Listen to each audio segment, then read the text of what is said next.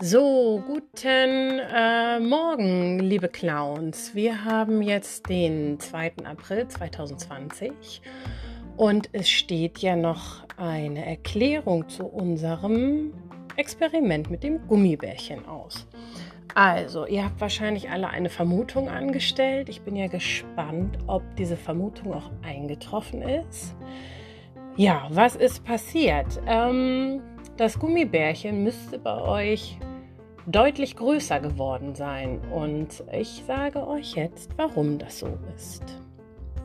Das Gummibärchen wächst im Wasser, aber es löst sich nicht auf. Teilweise können Gummibärchen ihre Länge sogar verdoppeln. Verdoppeln, das bedeutet, aus 3 cm werden zum Beispiel 6 cm, aus 4 cm werden 8 cm, also nochmal so lang, wie es vorher schon war. Das bedeutet verdoppeln. Lernen wir übrigens äh, in ein paar Wochen auch noch in Mathematik. So, Gummibärchen enthalten oft Gelatine. Dies ist ein ganz besonderer Eiweiß, der große Mengen an Wasser einlagern kann, ohne sich aufzulösen.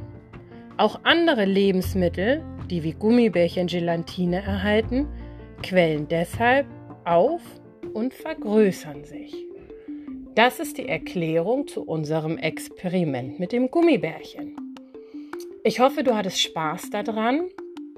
Eine neue Folge in unserem Podcast kommt schon heute Nachmittag und da geht es um ein Rätsel, das ich euch aufgeben werde. Ich bin gespannt, ob du dir auch das anhörst.